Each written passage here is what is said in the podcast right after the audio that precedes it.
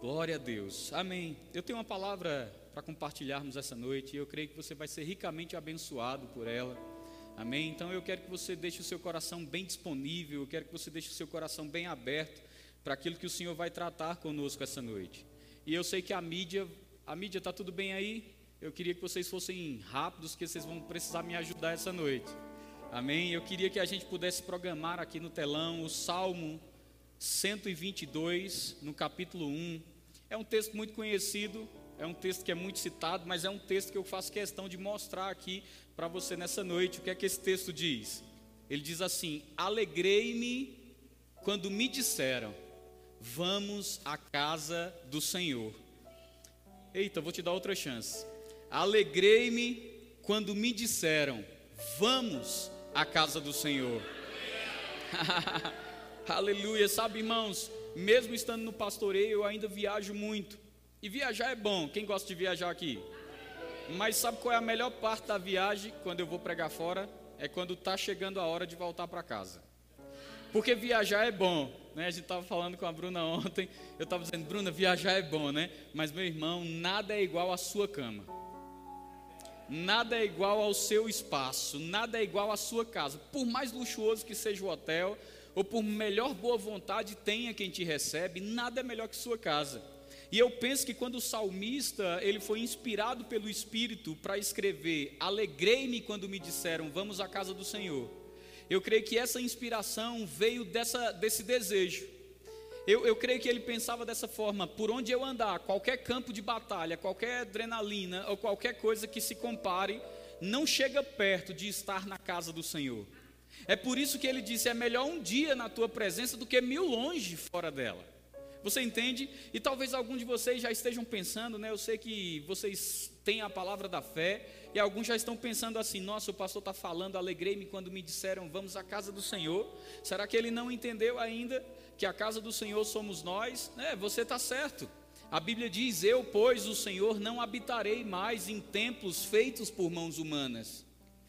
O Senhor ele nos promete que não habitaria mais em templos feitos por mãos humanas, e a Bíblia nos promete que agora ele faria morada, habitação em nós. Uau! Você tem de fato, como a Bíblia diz, maior é o que está em vós do que o que está no mundo. Você está comigo? Agora eu quero que você preste atenção: o fato de sermos igreja, diga assim, eu sou igreja. O fato de sermos igreja nunca vai anular a reunião dos santos. Esse lugar aqui físico, que por, por sinal nós, para quem não sabe, nós estamos de mudança, aleluia, amém. Mas deixa eu te dizer, esse local físico, irmãos, ele não é a igreja. Você está certo, você não está errado não. Quando alguém chama você e diz, vamos para a igreja hoje, alguém pode responder ousadamente dizendo, não, meu irmão, eu não vou à igreja, eu sou a igreja.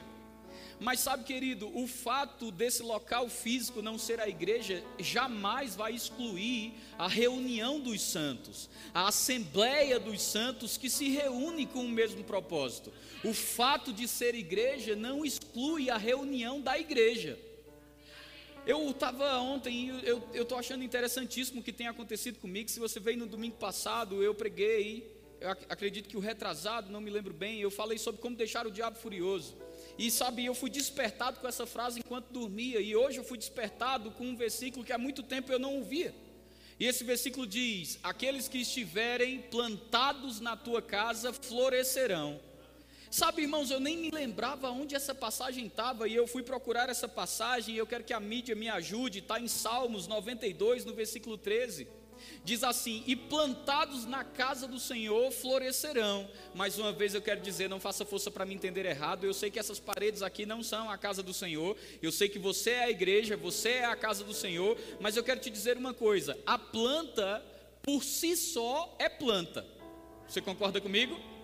Mas mesmo a planta por si só sendo planta, a Bíblia não exclui o fato de que ela tem que estar plantada.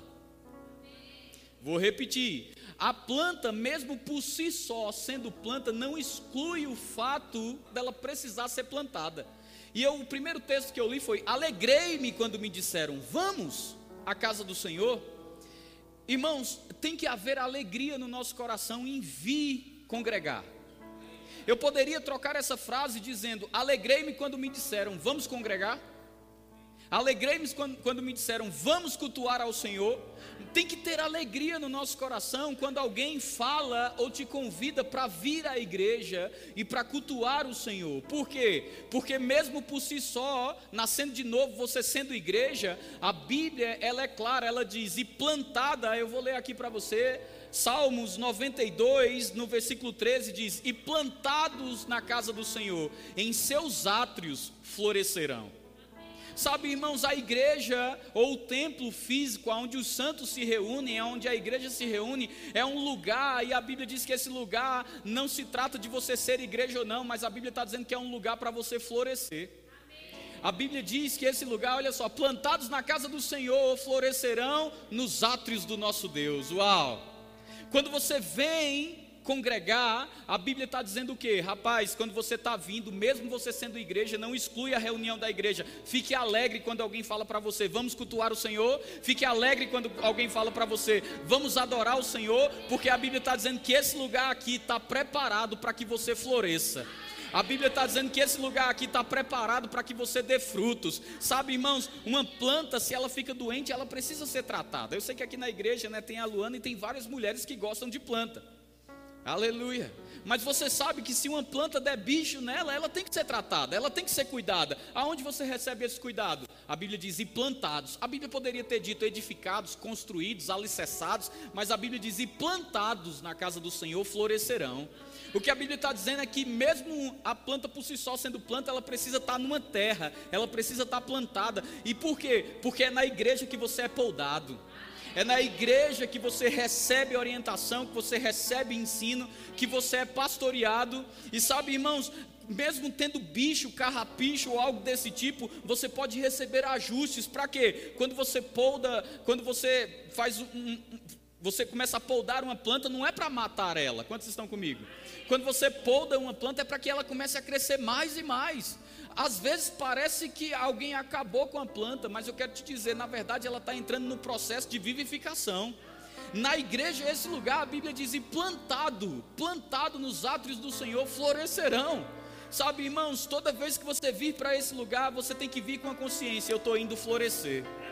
Eu estou indo receber orientações da parte do Senhor, eu estou indo receber a palavra do meu Deus, eu estou indo para um lugar aonde o Senhor preparou para que eu floresça. Sabe, irmãos, ir para a igreja não é uma tristeza, ir para a igreja não é um desânimo, ir para a igreja não é algo ruim. Ir para a igreja não é perca de tempo. Ir para a igreja, irmãos, é se manter avivado, se manter conectado. Se você pegar uma planta, irmão, e você tirar ela do jarro, Rapaz, eu vou te dizer uma coisa: ela vai durar uns dias, mas ela não vai perdurar, ela vai acabar morrendo. É por isso que nós entendemos o que? Hebreus no capítulo 10, se a mídia puder projetar para mim, Hebreus no capítulo 10, no versículo 24 e 25, fala algo muito interessante. Paulo, ele está dando uma exortação, me perdoe.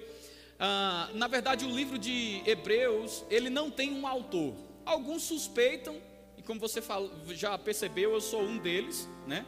Que suspeita que quem escreveu foi Paulo. Outros discordam, dizem que foi Apolo. O que importa é que alguém que escreveu o livro de Hebreus tinha autoridade apostólica para falar o que está falando. E ele está trazendo uma exortação. Ele está dizendo assim: não deixe de congregar. Ele diz: não deixando de congregar, como é costume de alguns. Irmãos, deixa eu te dizer: o tema deixar de congregar não é um tema da atualidade. Aleluia. O tema deixar de congregar não é uma situação de hoje. Pensa, Paulo, ou seja lá quem escreveu Hebreus, ele já trazia essa admoestação, ele dizia: "E queridos, não deixem de congregar como é costume de alguns, quanto mais vede que o dia se aproxima." Sabe, irmãos, ele poderia ter dito assim: "Não deixe de congregar porque você vai se esfriar."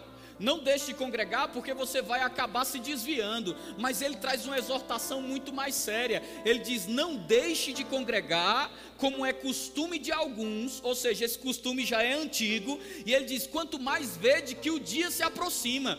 O motivo para qual ele usa de não deixar de congregar é dizendo: está se aproximando o dia, está se aproximando o dia. Que dia é esse? O dia que a igreja será tomada dessa terra, o dia que a igreja será retirada dessa terra. Ah, sim, irmãos, temos uma plantação aqui, uma planta bonita chamada igreja, mas o Senhor, Ele tem outro lugar para plantar essa planta. Ele está dando avisos, Ele está dando alertas, e sabe, irmãos, vai acontecer.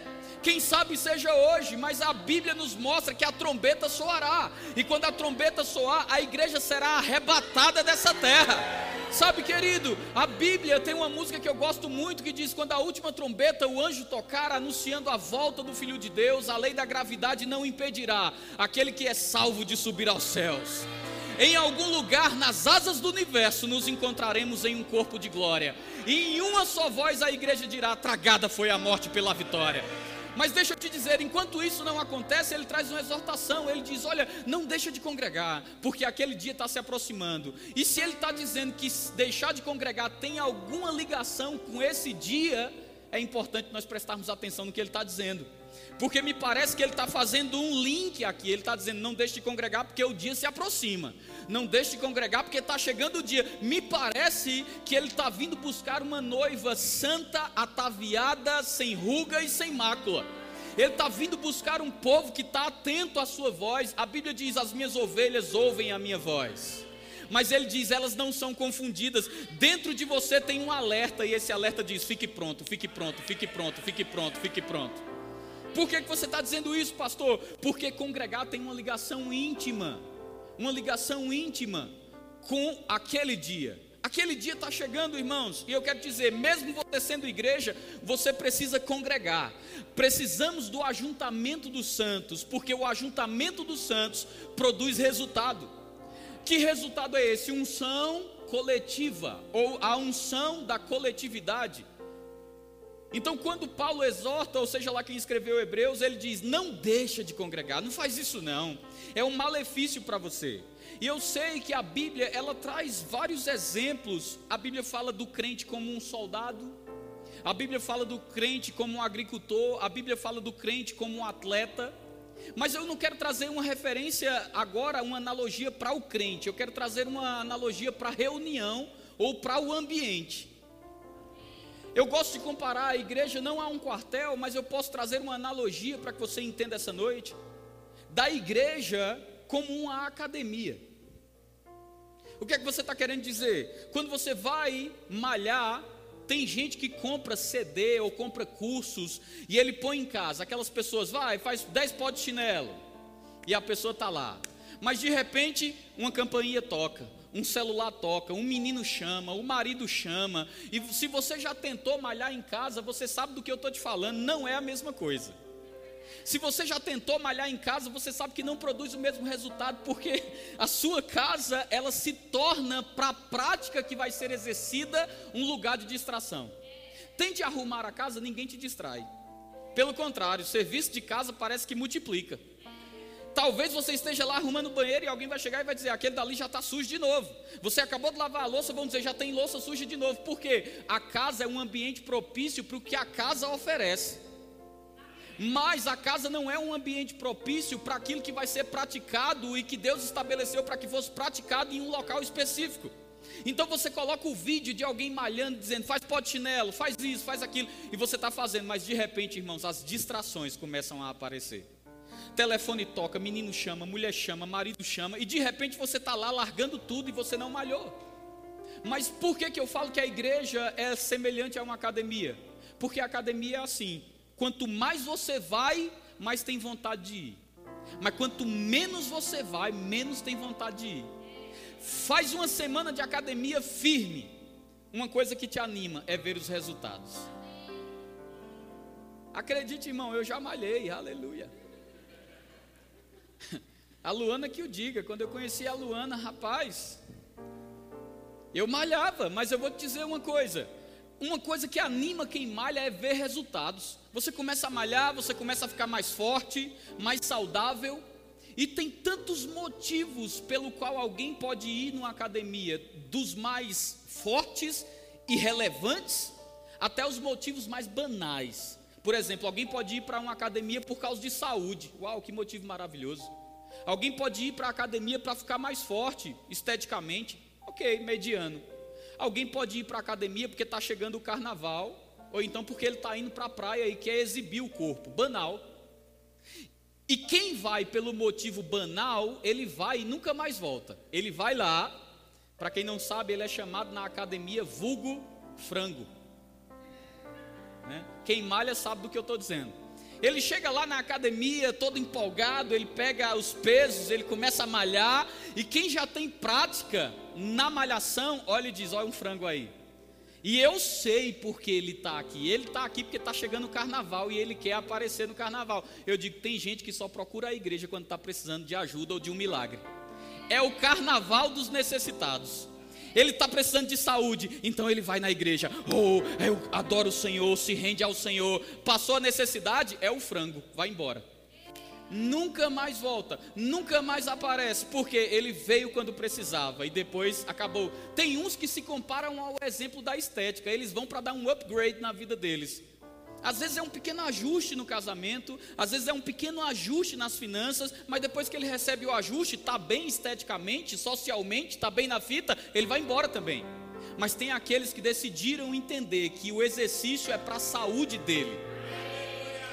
Eu não sei, meu irmão, mas eu quero que você entenda: os que decidiram que o exercício é para a saúde são os que perseveram. Ele sente prazer, porque quando ele está malhando, existe um hormônio que é liberado, e se não me falha a memória, é endorfina, não é isso? E esse hormônio, eles dizem que é o hormônio da alegria. Ou seja, quanto mais você faz, mais bem-estar você tem. Quanto mais você faz, mais você se sente bem. Então, quando pessoas têm uma prática mesmo de congregar e ele falta um culto, ele diz: hoje está faltando alguma coisa. Meu dia não foi completo. É a mesma sensação de quem falta um dia de treino. Quando alguém falta um dia de treino, ele diz: rapaz, eu não sei explicar o que está acontecendo comigo está faltando alguma coisa hoje. Deve ser assim na vida do crente. Quando ele faltar um culto, ele deve parar e falar: Meu dia não foi completo hoje, meu dia não foi bom hoje. Sabe por quê? Porque faltou alguma coisa. O que é que faltou? O ajuntamento dos santos, o congregar, o estar tá junto, o estar tá perto. Então nós entendemos, irmãos, que congregar é, é, é, é, é muito semelhante à academia. O que é que você tem na academia que te motiva? Eu vou te dizer: número um, você tem o equipamento correto. Os pesos que você tem na academia, as máquinas que você tem na academia, você não tem em casa. Mas eu vou te dizer: aqui você tem um equipamento correto.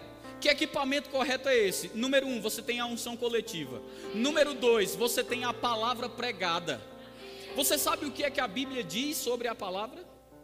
A Bíblia diz: a palavra de Deus é apta para o ensino para a correção, para a admoestação, a fim de que o homem de Deus ele seja perfeito, ele seja perfeitamente habilitado para toda boa obra. Deixa eu te dizer, é quando você está aqui, você está recebendo ensino, admoestação, correção, debaixo de quê? De um equipamento. De um equipamento. O que mais a academia tem que te favorece? Ambiente correto. Quando você entra na academia, não tem distração. Eles colocam um espelho para quanto mais você malhar, mais empolgado você ficar. E eu não sei se você sabe o espelho da academia, se nunca te contaram isso, eu vou te contar. Ele não é um espelho comum. Ele tem um grau que deixa você parecendo mais forte do que o que você é. É por isso que quando as pessoas olham para aquele espelho, eles ficam empolgados. Tem uns que, se você ficar prestando atenção assim de longe, ele olha se ninguém está olhando, ele fica. Por quê? Ele está olhando para o espelho e ele está se vendo maior do que é. Ei, quando você vem para o ambiente correto. Rapaz, quando você vem para o ambiente correto. Talvez você não esteja nem tão forte no espírito, mas quando o espelho é aberto para você. Ah, meu irmão, quando o espelho é aberto para você, você começa a se enxergar forte no Senhor. Talvez você tenha chegado aqui sem dinheiro, mas quando alguém abre o espelho, o espelho mostra: ele se fez pobre para que você fosse feito rico. Talvez quando você chega aqui, meu irmão, você esteja doente, mas quando se abre o espelho, você enxerga o que? Rapaz, pelas pisaduras de Jesus, eu fui sarado. Enviou-lhes a sua palavra e os sarou e os livrou do que era mortal. Talvez quando você abre o espelho, você esteja com problema na família, mas quando o espelho é aberto, o espelho diz para você: em ti serão benditas todas as famílias da terra. Talvez quando você abre o espelho você esteja com problema nos filhos ou na criação dos filhos, mas o espelho diz: em ti, preste atenção, é Ele mesmo que fará dos teus filhos um bom perfume. É Ele mesmo que te aumentará mais e mais, tanto a vós como aos vossos filhos e aos filhos dos teus filhos. Fala sério, irmão. Se vendo num espelho como esse, você sai daqui robustecido. Você sai daqui forte. E a impressão que dá é: rapaz, se eu encontrar com o diabo aí na rua, ele está em perigo. Se eu encontrar com o diabo aí na rua, ele está em apuros. Por quê? Porque você saiu se vendo num espelho que te deixa muito maior do que o natural diz para você. Ei, você não é um fracassado, você não nasceu para perder, você nasceu para triunfar, como a Bíblia diz, é Cristo em vós que vos conduz em triunfo. Aleluia. Então você nasceu para dar certo mesmo, você nasceu para triunfar. E eu quero te dizer: existe esse espelho no ambiente correto, na ferramenta correta que te traz isso. O que é que a academia tem? Te oferece que em casa não tem? Um treinador. Quando você está na academia, irmão, existe um treinador. E esse treinador aqui, especialmente nessa igreja, porque é da igreja que eu posso falar, o treinador aqui é o Espírito Santo. O que é que ele faz? Ele te treina no domingo, mas ele está te treinando para segunda, para terça, para quarta, para quinta, para sexta, para sábado, domingo. E, e, e, tem crente que ele, ele simplesmente falta e ele fica assim: não, foi só um domingo, foi só mais um culto. Ei, não é só mais um culto. É uma palavra que poderia ter sido ouvida e mudado a sua vida e decidido o jogo. Sabe, irmãos, eu não sei se você já assiste, gosta de assistir esportes, mas tem momento que o time está perdendo e o treinador diz: Para, eu quero tempo. Tempo. E ele chama todo mundo e ele dá uma palavra. Essa palavra na Bíblia é chamada de paracaléu. É uma palavra que ele diz: está tendo dano, está tendo perca, mas a vitória, uma vez esforçada, o triunfo que está por trás é muito maior. E eles dizem que os generais de guerra se colocavam de frente dos soldados e diziam: Eu rogo para Caléu. Quando eles diziam para Caléu, os soldados entendiam o que ele estava querendo dizer. Ele estava batendo no escudo e dizendo: Não desiste, vai para cima, vai para cima, vai para cima, vai para cima. Aqui, irmão, é o lugar onde alguém se coloca diante de você e diz: Não para, avança, avança, avança, avança. Aleluia. Aleluia. O que é a igreja? É o lugar que o Espírito Santo pega o que nós chamamos de cinco dons ministeriais. Aqui na igreja, nós temos uma equipe de ministros em treinamento que você vai ver que vai entrar cada vez mais em evidência.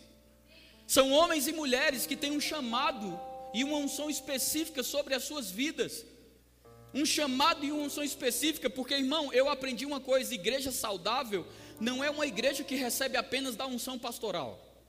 No púlpito da igreja tem que passar profeta, tem que passar mestre, tem que passar evangelista, tem que passar o apóstolo, tem que passar o pastor. E sabe, nós temos uma equipe, meu irmão, de ouro. E você vai ver se os homens e mulheres ministrando aqui para você e outros sendo chamados e levantados também.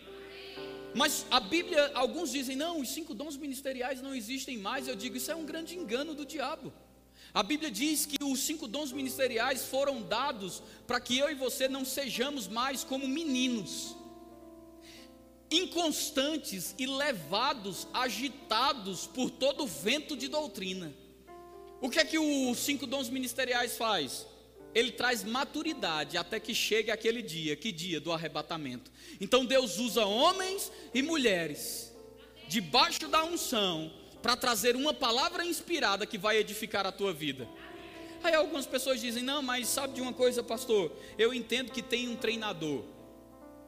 Eu entendo que Deus usa pessoas, mas eu posso fazer isso em casa. Eu quero te dizer, não é a mesma coisa, irmão. Distração existe em casa. Problemas vão chamar a sua atenção. Congregar é bom. Assiste um filme, mas desliga a TV e assiste só o áudio dele. Eu digo, você pode até entender o enredo do filme, mas eu garanto para você, você não está exposto à mesma condição de quem pôde ver o filme, imagem e áudio. Assim é a unção coletiva. A unção coletiva ela é desse jeito, quando você se expõe ao ambiente correto, você está numa vantagem de quem está em casa. E sabe, irmão, eu não quero julgar quem fica em casa por algum motivo de saúde ou por alguma necessidade de transporte, ou são tantos motivos que alguém pode ficar em casa, eu não quero julgar ninguém. Mas eu quero dizer para você, foi feita uma pesquisa e essa pesquisa ela já tem algum tempo, mas ela é verdadeira. Eles pegaram crianças bebês recém-nascidos e eles separaram esses bebês para receber leite materno e todo tipo de proteína que o bebê precisava, mas no hospital. Você está comigo?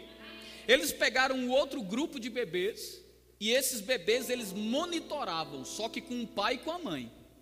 Então tinha um grupo que recebia leite no hospital, leite materno proteínas iguais àquele outro bebê que estava no braço da mãe e recebia. Era, era leite também. Mas eles notaram uma coisa: quando eles foram finalizar os estudos, eles notaram algo que eu achei muito interessante. Eles notaram que os bebês que estavam recebendo leite direto do hospital, eles não cresciam. Era o mesmo leite, era o mesmo alimento, mas eles não desenvolviam. Eles entraram no processo de hipotrofia. Diga assim: hipotrofia. Agora, irmãos, os bebês que estavam no colo da mãe, no colo do pai, eles cresciam e se desenvolviam. E talvez você diga qual é a diferença. Eles foram estudar. E estudando, irmãos, eles descobriram um hormônio no corpo hum, humano chamado hormônio do crescimento. Olha só. E eles descobriram que esse hormônio do crescimento ele é gerado no bebê pelo toque. Ou seja, o fato do, do, do pai e da mãe segurar, o toque, o calor humano libera no bebê o hormônio do crescimento.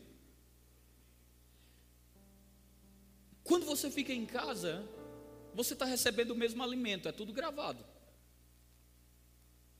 Mas você não está recebendo o toque paterno, você não está recebendo o toque materno, e você também não está recebendo o toque da irmandade.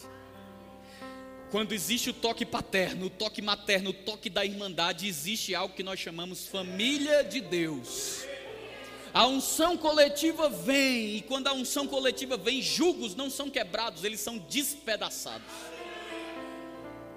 É por isso que tem crente que diz assim: Eu sou desigrejado. Mas eu vou te dizer uma coisa, irmão. Um crente que ele se diz desigrejado, ele na verdade é um ignorante espiritual. Ele não entendeu ainda o que é corpo de Cristo, ele ainda não entendeu o que é igreja, e ele ainda fala: em casa, sozinho, evita problemas, mas a Bíblia diz que é aquele que se isola, porém, busca os seus próprios interesses. E diz que esse não prosperará, porque busca os seus próprios interesses. Deus não criou ninguém para buscar os próprios interesses, Deus nos criou para viver em família. Agora, na igreja você recebe o toque do calor humano, você recebe o toque da família, você recebe o toque do congregar teu desenvolvimento é mais rápido. E para quem fica assistindo apenas, irmãos, eu não estou falando de quem quer vir e não pode, eu estou falando de quem pode e não quer vir. Quantos entenderam a diferença? Porque quem não vem porque não quer, ele entra no processo de hipotrofia. Sabe o que é hipotrofia? Eu pesquisei para trazer para você. Olha só o que é hipotrofia. Hipotrofia significa substantivo feminino diminuição progressiva, escuta isso, diminuição progressiva da atividade normal de certos tecidos ou órgãos, perda da resistência ou vitalidade de certos órgãos ou tecidos, abiotrofia, alimentação insuficiente, representação do estado de carência alimentar. Uau! Está dizendo que está sendo alimentado, mas ele ainda está recebendo um alimento que não supre ele. Ei, rapaz, eu fico vendo. Às vezes as pessoas dizem, eita, eu faltei um culto. E elas falam isso, irmãos, como se elas tivessem perdido um jogo, que simplesmente vai ter uma reprise. Mas não tem nada não, depois eu olho os gols do Brasileirão. Deixa eu te dizer, quando você perde um culto, você perde muito. Quando você, está sendo pastoreado. Escuta o que eu estou dizendo. Quando você perde um culto, você perde muito. Quando você chega atrasado, você perde muito. E eu vou te dizer, eu fico cuidadoso, porque tudo que nós fazemos com uma certa frequência, nos tornamos bons em fazê-lo. Quantos concordam comigo? Tudo que a gente faz com certa frequência, a gente se torna bom em fazer. E eu fico cuidadoso, porque pessoas que faltam culto, elas sempre têm uma desculpa. E cuidado, porque quem se torna bom em desculpa não é bom em mais nada. Vou repetir para que você ouça bem. Quem se torna bom em desculpa não vai ser bom em mais nada. Fé vem pelo ouvir, você já aprendeu, né? Então vou dizer de novo. Quem se torna bom em desculpa não vai ser bom em mais nada. A gente tinha uma irmã, ela congregava conosco, ela não congrega mais com a gente. Eu não estou citando nomes, então não estou expondo pessoas. Mas eu insistia com essa irmã, a Luana também. A gente mandava mensagem, falava para ela: vem congregar, vem receber a palavra. Ah, hoje eu não posso.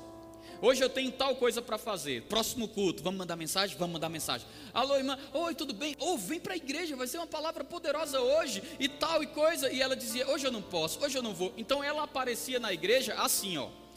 De 30 cultos, de 10 cultos, ela aparecia um. Um belo dia, a pandemia ficou forte de novo. Aí sabe o que foi que aconteceu? Ela ligou para mim. E ela falou assim: Meu Deus, eu fiz o teste e deu positivo. Aí eu fiz: Fique calma, irmã. Ela disse assim: Eu acho que eu vou morrer. Aí quando ela disse isso, eu achei muito interessante, porque ela disse assim: Mas pastor, eu estou te ligando para você orar por mim. Porque se eu não morrer, nunca mais eu vou faltar um culto.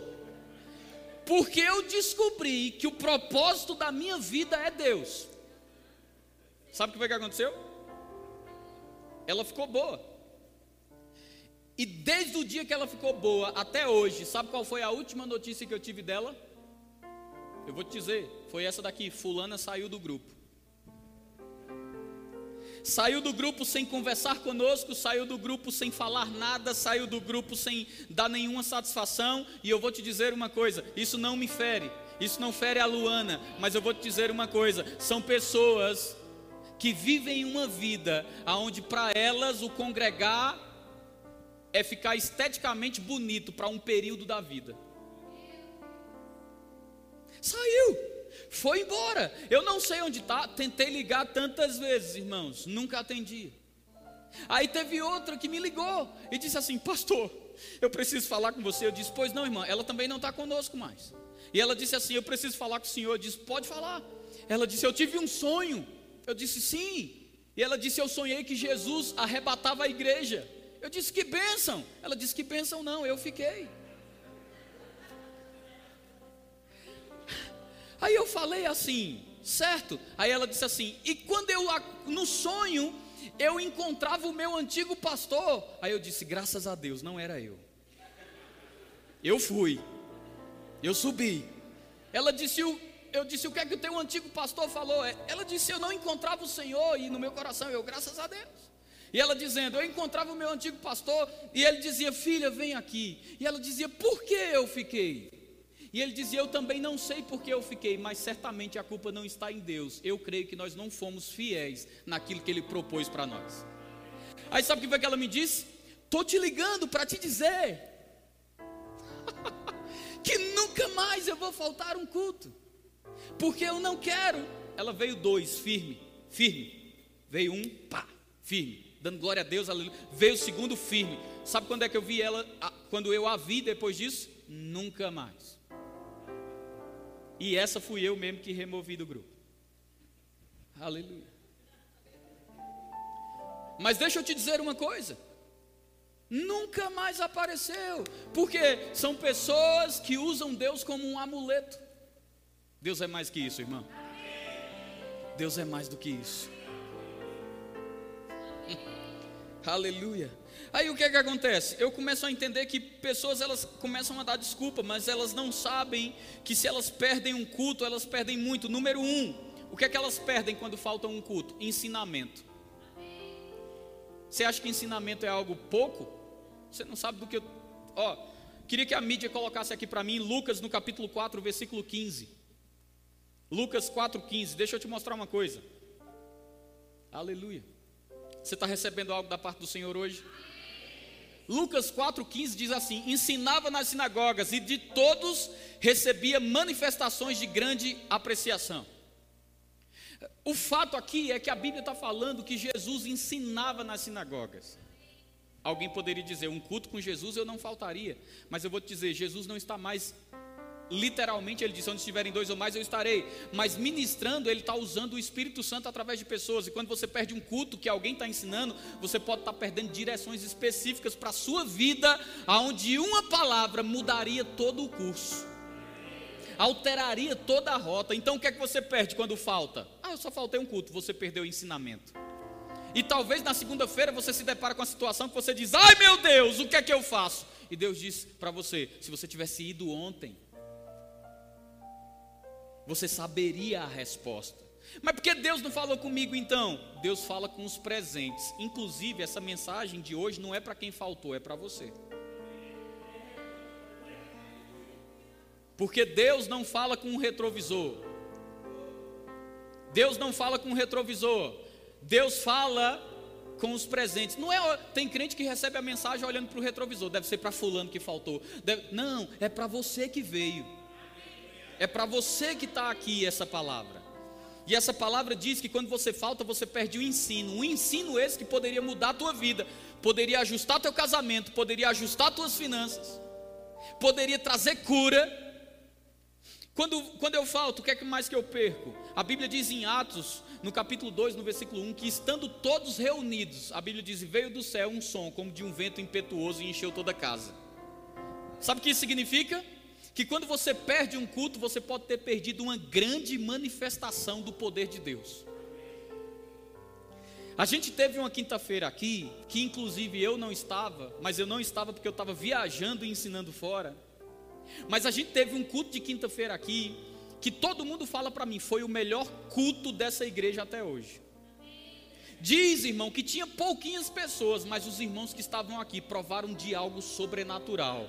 Era uma presença manifesta que o povo corria, dançava, pulava, se alegrava.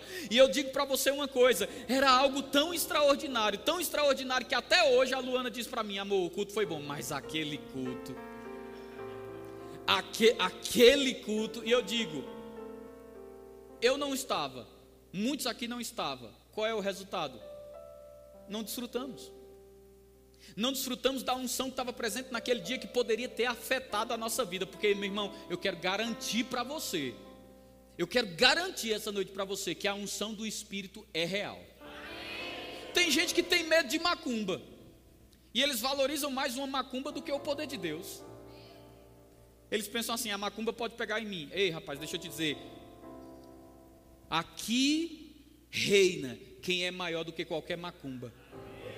E eu quero te dizer, você não deveria ter medo de macumba, mas você deveria estar desejoso da unção de Deus agarrar em você hoje, para que coisas que estão impedindo e travando sua vida sejam destravadas pela unção. Porque a Bíblia me mostra um homem morto caindo nos ossos do profeta que era ungido. E quando ele caiu na ossada, ele levantou cheio de vida. Eu quero te dizer, meu irmão, se osso está fazendo isso, imagine só uma igreja cheia do Espírito Santo. Deus quer operar no nosso meio quando nós valorizarmos o congregar, porque a Bíblia diz: buscai ao Senhor enquanto enquanto se pode achar. E vai ter dia que não vai se achar não? Rapaz, eu gosto de explicar isso com uma música que diz: aonde está aquele povo barulhento? Aonde está que não se vê nenhum irmão? Alguém com voz de lamento vai dizer nesse momento: aquele povo foi embora para Sião. Que não seja você essa voz, olhando e dizendo: aonde que eles estão? Aonde que eles estão? Foi embora. E o Senhor está falando comigo e com você essa noite. Para a gente valorizar o que a igreja oferece. Sabe, irmãos, você pede manifestação, o que mais você pede? Visitações. A Bíblia diz que Jesus, João 20, 24, fala que Jesus apareceu para os discípulos, enquanto eles estavam reunidos, e o próprio Tomé tocou na mão de Jesus e ele disse: Porque você viu, você creu. Mas deixa eu te dizer uma coisa, irmão, preste bem atenção. Todos que estavam reunidos ali receberam uma visitação de Jesus. Ei, tem cultos aqui que o próprio Jesus quer nos visitar. Jesus andando no meio da igreja. Você acha que não? Eu quero te dizer: se os teus olhos espirituais fossem abertos agora, o profeta disse: Senhor, abre os olhos dele para que ele veja. Se os olhos espirituais fossem abertos agora, você veria anjos cercando todo esse lugar, assistindo o culto, olhando para você. E em alguns momentos, inclusive da, na unção que paira sobre esse lugar hoje, eu ousaria dizer o próprio Jesus andando e vendo como você está valorizando o congregar. Se você está valorizando o congregar enquanto uma palavra é dada e você está ali, deixa eu ver aqui, notificação. Deixa eu ver quem curtiu minha foto. Rapaz, melhor do que receber uma curtida nessa noite, melhor do que receber um comentário na foto nessa noite, é você ter Jesus passeando na igreja, olhando para você e dizendo assim: está recebendo a minha palavra, a palavra está entrando, e eu sou o Senhor que velo sobre a minha palavra para a cumpri-la. Vivemos numa geração tão ansiosa que eles não conseguem passar 10 minutos sem pegar o celular e checar na hora do culto. Eu digo para você: a hora do culto não é hora de você mexer no celular. Eu não estou com raiva de você, você está sendo apenas apacentado. A hora do culto não é hora de você mexer no celular, a hora do culto não é hora de você olhar se chegou aquela resposta, a hora do culto não é hora de você olhar se chegou notificação, a hora do culto é hora para você ficar assim: fala, Deus, fala, fala comigo, traz aquela resposta, traz aquilo que eu estou buscando. Rapaz, a Bíblia diz: há um coração sincero, sincero, a Bíblia não diz a um coração meia boca, a um coração de qualquer jeito. A Bíblia diz: sirva ao Senhor teu Deus de toda a tua alma, com toda a tua força, com todo o teu entendimento, de todo o vosso coração. Deus não está buscando corações pela metade. Pensa, você vai numa manicure e ela faz metade da sua mão, a outra não. Você vai sair dali satisfeito? Eu digo não. E por que você acha que vir no culto e cultuar pela metade Deus vai se agradar do seu culto? Aí tem pessoas que vêm, oferecem um culto meia boca, um culto de qualquer jeito, e eles saem dizendo: Eu não sei por que isso acontece comigo. Eu vou para a igreja, ei, está debaixo da igreja, do teto do templo, não te faz um crente, assim como está debaixo de uma garagem, não te faz um carro.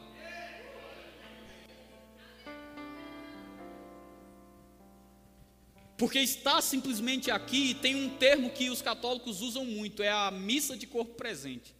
A pessoa está lá, mas não está. É. Tá lá, mas não tá. Tem crente que é assim. Ele está aqui e está pensando, meu Deus do céu, será que o pastor vai demorar muito? Que hoje tem cantina, né? É como tem, como tem, como tem cantina hoje, que será que vão servir? Eita, o cheirinho está chegando até aqui, meu Deus, eu não sei o que é. E Deus falando, trazendo as respostas que ele precisava. E ele inerte a voz de Deus. Irmãos, Jesus é redundante de propósito. Já notou que ele fala assim: quem tem ouvidos para ouvir? Mas ouvido foi feito para ouvir mesmo. Por que será que Jesus diz: quem tem, ouça? Porque ele sabia que você pode ter o ouvido, mas você só está escutando. Mas não está ouvindo nada, não está prestando atenção em nada. Eu digo para você: graças ao meu bom Deus, o teu culto não é oferecido para mim. Pessoas que ficam inertes à unção, você não me ofende. O meu tempo está altamente bem aplicado e valorizado, é o teu que está sendo perdido. Porque quando você vem para receber algo meia boca, quando você vem para receber de qualquer jeito, você sai daqui de mãos vazias. Agora a Bíblia diz: aquele que vier a mim, de maneira nenhuma eu o lançarei fora. A Bíblia diz que aquele que vem até o Senhor Jesus, ele não despede de mãos vazias. Quando você vem para a igreja e você vem dizendo: eu vou para receber, eu estou indo buscar alguma coisa, Deus é um bom pai e ele te libera daqui com aquilo que você veio buscar. Mas desde que você tenha vindo para buscar, e não simplesmente para ficar, ah, o louvor, ah, eu acho que desafinou, meu irmão, presta atenção, Alinha teu coração com o Senhor. Alinha teu coração com Deus. Se concentra. Culto, o culto é um, um momento para você se conectar. É eu e você agora. Vamos lá. Que é que você perde? Visitações. Deixa eu abrir um parênteses. Quantos de vocês sabem que saiu o filme do Batman? Deixa eu te dizer uma coisa: são três horas e pouco de filme. Eu vi e não é bom. Conheço uma pessoa que dormiu vendo o filme. Mas eu notei uma coisa quando eu fui ver o filme: todo mundo levava pipoca extra, guaraná extra, água extra. Todo mundo levava. E eu fiquei pensando, a princípio eu pensei assim: por que será que o povo está vindo com pipoca? Do... É uma pessoa com dois, assim, guaraná assim. E aí caiu a ficha. Eu vi as pessoas comentando: sabe para que era? Vamos levar mais para não precisar levantar e ir no banheiro. Vamos levar mais refrigerante para não precisar acabar, porque o filme é longo e ter que ir comprar. E eu fico vendo o povo do mundo para ver uma ficção que não acrescenta em nada por eles, não morreu por eles, não aconteceu nada por eles, não está nem aí para eles, leva coisas extras para não levantar da cadeira e não perder nenhuma cena. Nenhuma cena. Inclusive, eu quero te dizer que tem gente que fica lá, assim, ó. Não é possível que não tenha cena extra. Não, tem que ter os créditos, tem que ter esperando cena. Agora vem para a igreja e sobre ele repousa o espírito da incontinência urinária. A cada momento tem que ir no banheiro. Não pode esperar, parece que jogaram um quilo de sal na língua dele, que ele não pode esperar para beber água. Se não beber água, morre, infarta na cadeira. Eu não estou com raiva, eu só estou te dizendo o que você precisa ouvir. Eu estou te falando, pessoas levantam o tempo todo e, e, é como se, sabe, irmãos, eu sei que tem momentos que na nossa vida são decisivos. Aleluia. Você precisa mesmo ir no banheiro. Mas tem momentos, irmãos, que você sabe que eu estou falando e eu estou certo. Você poderia aguardar. A tua sede não iria te matar. Mas o que Deus está falando para você,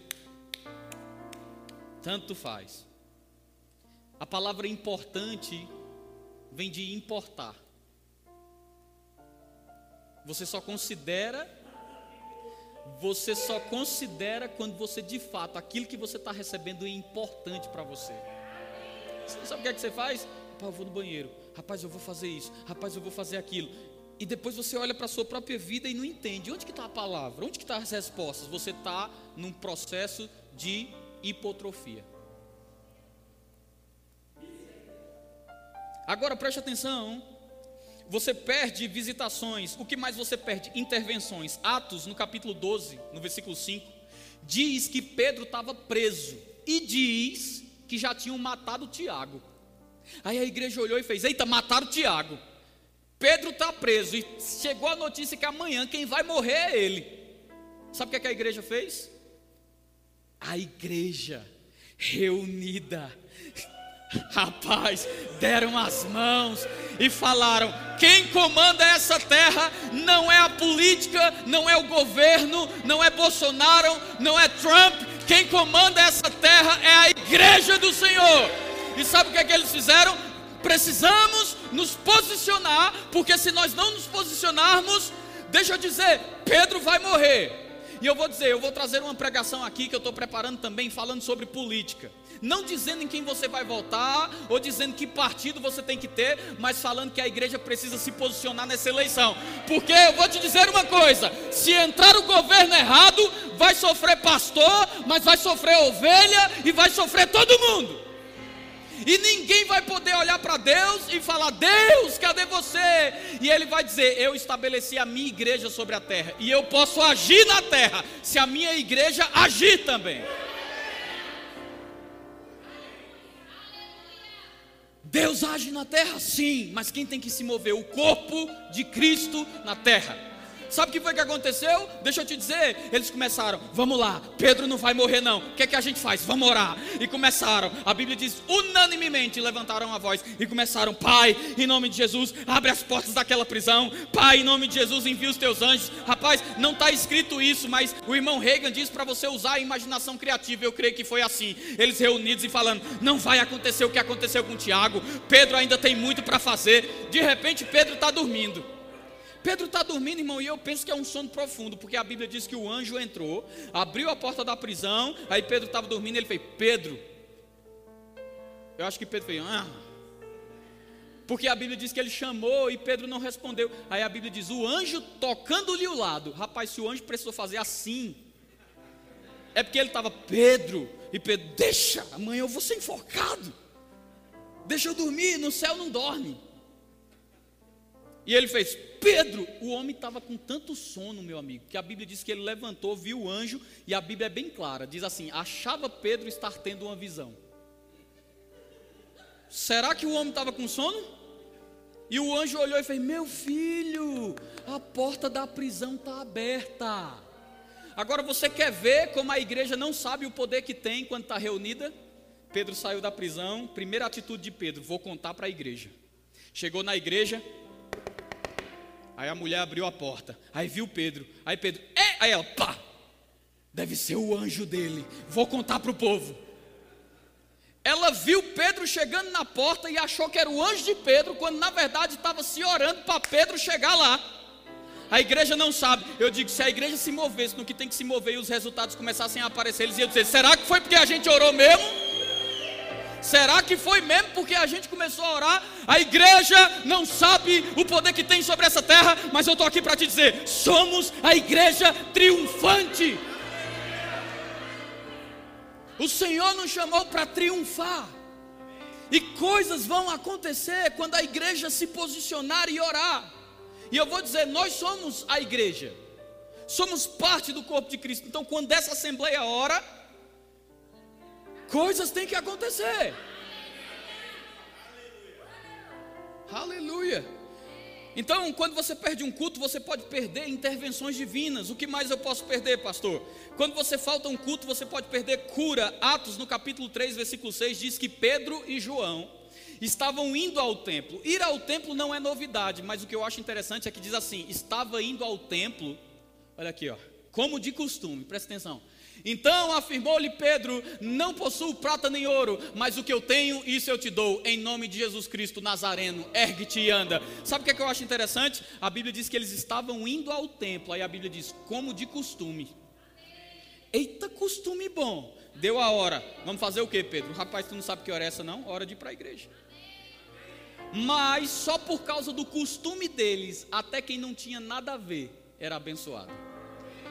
Tem certeza que você não entendeu só por causa do costume que eles tinham, até quem não tinha nada a ver era abençoado. Pessoas vão ser abençoadas quando cruzar o teu caminho, porque quando cruzar o teu caminho vão encontrar um bom costume de congregar em você. Pessoas vão ser abençoadas, abençoadas. Elas vão fazer negócios. E, e sabe, irmãos, eu estava conversando com um amigo eu fui ministrar sexta-feira 10 anos da igreja Verbo da Vida de Trindade. E o Diego, que é o contador aqui da igreja, ele fez: Pastor, estou mudando. Acabei de abrir um escritório lá no Bueno. Eu fiz: Que bênção, rapaz. Ele fez: Minha sociedade, quando eu disse para eles: Eu estou saindo. Vocês podem ficar com tudo. Eu estou saindo por uma direção de Deus. Aí o camarada que estava com ele, ímpio, disse assim: Não ponha esse teu Deus no meio do negócio, não. Aí ele disse: É por isso que eu estou saindo. Entenda quem quiser. Mas quando ele disse assim, não põe o teu Deus no meio desse negócio, não, ele fez, é por isso que eu estou saindo. Porque Deus, para mim, não é esse negócio. Deus é o meu primeiro negócio. E pelo que eu vejo, você não cogita como eu cogito da aliança que tenho. Rapaz, você tem que entender uma coisa: igreja é o lugar que define suas associações. Quer ver uma coisa? O que seria de Moisés sem Jetro? O que seria de Paulo sem Barnabé? O que seria de Timóteo sem Paulo?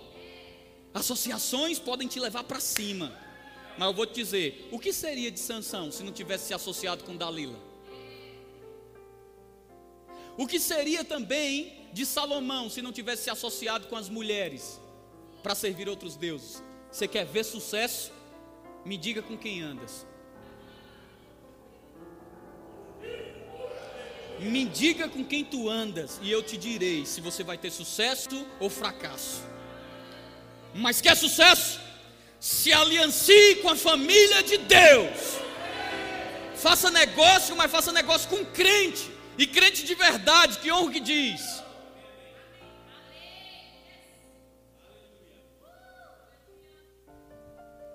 Aqui na igreja, meu irmão, eu te indico, você vai fazer óculos, vai fazer óculos, tá aqui o Lucas, MP Ótica.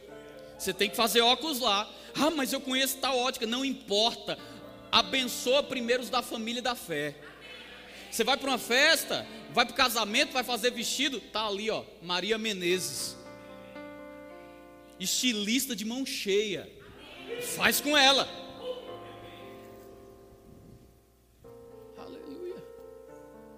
Você está pensando em fazer um. Eita, queria reformar minha casa, fazer um design especial. Tá aqui, ó. Temos duas profissionais de mão cheia. Tá ali Lara e Bruna. Tem escritório e tudo para você chegar lá e falar, eu quero fazer. De um jeito aqui, ó, para ficar profissional.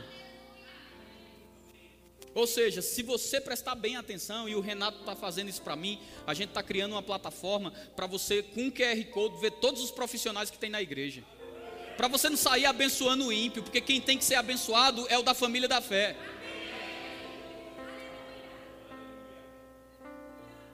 Aleluia.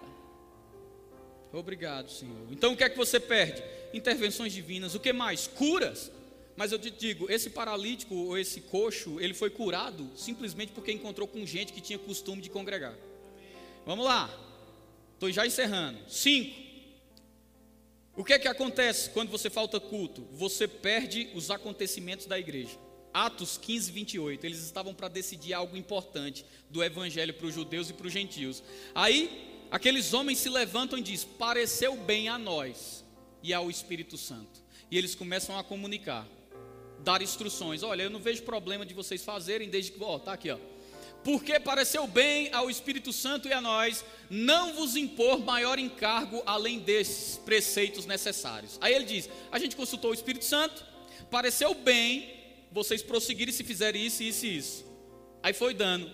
Eu digo: quem não estava nessa assembleia perdeu. Tem gente, meu amigo, que nem sabe ainda que a gente está de mudança. Nem sabe ainda. Por quê? Não vem. Um dia vai chegar aqui. E vai ter só a plaquinha assim, Estamos na Avenida São Paulo. E ele, hã? Como que foi isso? Não vem, não participa, não se envolve, vai ficar por fora dos acontecimentos. Eu digo, é bênção? Não, é bênção. Bênção é você estar por dentro do que acontece na sua igreja. Bênção é você procurar, pastor, em que departamento eu posso me envolver? Qual é o que precisa? Vou te dizer, a mídia precisa de ajuda, diaconato precisa de ajuda, aqui ó, departamento de crianças precisa de ajuda, louvor precisa de ajuda. E você acha justo todo culto você chegar e ficar aí sentado? Mas eu, eu, tô, eu não estou com raiva, eu estou só dizendo para você o que você precisa. Aleluia. No resumo, o ruim de faltar culto é que vira costume. Você entende? Eu já estou encerrando. Vira costume, irmão. Você falta culto, vira costume vira costume. Por quê? Quanto mais você faz coisa boa, mais você quer fazer. Quanto mais você perde culto, mais você quer perder. E eu lamento, de verdade, por quem não está aqui essa noite. Lamento. Mas deixa eu te dizer algo. Quando as pessoas saem da igreja, o que é que elas perdem? Vou te dizer, número um, elas perdem cobertura. Tá aí a parábola do filho pródigo, é, Lucas 15, a partir do 11, diz: Quando você sai da casa, porque assim, ó, deixa eu te dizer, quando você falta um culto, vira costume. Faltou um, ei, faltou outro, ei, tem nada demais, faltei, faltei. Aí depois você pergunta, por que será que eu estou fraco? Minha família está fraca, meu casamento está fraco. Eu vou te dizer, hipotrofia. Não está se alimentando, não está tendo contato com a unção coletiva, mas só para encerrar, esse costume vira hábito. E quando esse costume vira hábito, aí é perigoso. Por quê? Quando você deixa de congregar, número um, você perde cobertura, ou seja, pastoreio. Rapaz, se você está aqui, ou se você entende o que é pastoreio, você sabe que faz a diferença na sua vida. Porque quando você precisa, tem alguém para pegar junto com você, tem alguém para te dar um suporte, te dar uma palavra. Aleluia. Ontem eu recebi uma palavra, a gente estava comemorando, os ministros fizeram uma surpresa, estavam comemorando o, o meu aniversário. E sabe, irmãos, eles estavam falando para mim, eu recebi isso. Você é um pastor presente. Eu fiz, rapaz, que palavra que me abençoou. Porque quando você entende a bênção de um pastoreio, rapaz, faz toda a diferença. Faz toda a diferença. Toda a diferença. Porque tem pessoas que oram por você, intercedem por você, estudam para te alimentar. Vamos lá. Quando sai de baixo, quando deixa de congregar, perde o quê? Número um, cobertura. Número dois, a Bíblia fala que ele foi se alimentar com, porco, com os porcos. Se foi se alimentar com os porcos, é porque estava faltando alimento. Então, me parece que quando você deixa de congregar, falta alimento. Se falta alimento, você come qualquer porcaria. Sabe o que é que isso gera? Frieza. Comendo qualquer coisa, frieza. Ele só foi comer com os porcos, irmão. Não era porque era gostosa a comida do porco, não. Porque senão ele não tinha dito, na casa do meu pai, até os empregados comem melhor. Você está comigo? Na casa do meu pai, até os empregados comem melhor. Então ele estava comendo comida de porco porque estava com fome. Fora do congregar é passar fome. Fora do congregar é frieza. Terceira coisa, fora do congregar, a Bíblia diz que quando o filho voltou para casa, o pai deu uma olhadinha assim, fez: traz roupa nova e limpa. Então eu entendo que fora do congregar existe nudez. O que significa nudez? Eu digo roupa rasgada, roupa suja, nudez significa duas coisas: roupa rasgada e suja, pecado. Toda a Bíblia traz essa analogia: roupa rasgada e suja, pecado, e nudez, vergonha. Quando aquele filho chegou ali, o pai disse: Rapaz, está faltando roupa aí. E o que tem está rasgado e sujo, traz roupa nova para ele. Isso me mostra que fora do congregar existe um estilo de vida que você entra, que te traz pecado, nudez e vergonha. A Bíblia diz que o pai diz: traz um anel para o dedo dele. Sabe o que é que anel significa? Autoridade. Sabe o que é que quem está fora da congregação menos tem? Autoridade. Como é que você manda alguém para a igreja se você não vai? Hã? Outra coisa, eu vi um pastor falando que foi evangelizar, encontrou um crente Olha só. E o crente, ele ficou vendo de longe. Rapaz, aquilo é fulano, bêbado. E ele parava o povo na festa e dizia assim: Rapaz, você tem que ir para a igreja. Que autoridade tem um bêbado para mandar alguém para a igreja? Nenhuma. Ou seja, quando você está fora do congregar, a autoridade está fora da sua vida. sandálias, diz que mandaram trazer sandálias. Sabe o que é sandália? Aquilo que te isola do mundo. Uma coisa é pegar num fio com sandália. Outra coisa é pegar sem sandália. Estou certo, Otoniel? Sabe o que significa? Que sandália te isola do que é terreno. Mas quem está fora do congregar, ele começa a achar, porque ele está em contato com o terreno, ele começa a achar que tudo é normal. Rapaz, onde que tu estava? Não, fui para uma festa, não sei o que. É mesmo. Tá bom. Você chega perto, está escutando o quê? Sabe o que é está escutando? Música do mundo. Aí, esses dias, uma ovelha minha chegou e disse assim: Ó, oh, você não é obrigado a concordar com o que eu estou falando. Eu estou te dizendo o que eu creio. Porque santo significa separado. Né? Aí, olha só, o camarada chegou para mim e disse desse jeito: Pastor, você concorda que eu escute música do mundo? Eu fiz, cara, te edifica. Ele fez, não, mas eu, eu, eu fiz, tu torce por que time? Ele disse, Flamengo. Eu disse, se eu te der 100 reais para tu cantar o hino do Vasco. Ele fez, você é doido, pastor? De jeito nenhum. Cenzão? Ele fez, não. Eu fiz, se você, mesmo recebendo dinheiro, não quer cantar o time do inimigo?